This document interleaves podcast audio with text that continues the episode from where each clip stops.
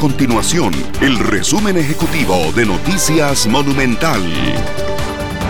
Hola, mi nombre es Fernanda Romero y estas son las informaciones más importantes del día en Noticias Monumental. Tan solo horas después de una reunión entre la ministra de la Presidencia, Yanina Dinarte, y algunos diputados para exponer la propuesta del país ante el Fondo Monetario Internacional, ya varios movimientos sociales y sindicales preparan manifestaciones y protestas.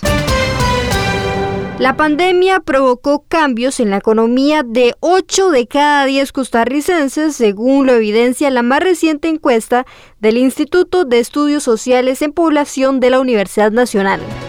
Estas y otras informaciones usted las puede encontrar en nuestro sitio web www.monumental.co.cr. Nuestro compromiso es mantener a Costa Rica informada. Esto fue el resumen ejecutivo de Noticias Monumental.